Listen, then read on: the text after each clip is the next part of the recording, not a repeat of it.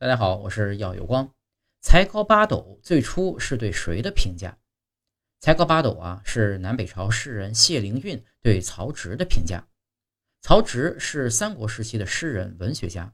谢灵运对曹植的文学才华赞誉有加，称天下才有一旦。